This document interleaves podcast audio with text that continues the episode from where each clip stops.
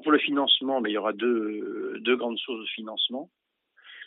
La première, c'est la source modeste euh, mais populaire.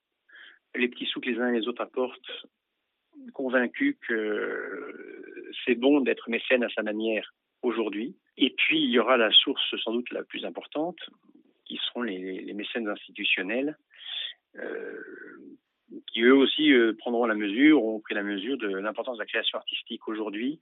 Mais euh, je comprends bien que pour cette seconde partie du financement, il est important qu'il y ait une, une assise euh, dans l'acceptation du choix au niveau des institutionnels. Donc ça, c'est un travail de plus longue haleine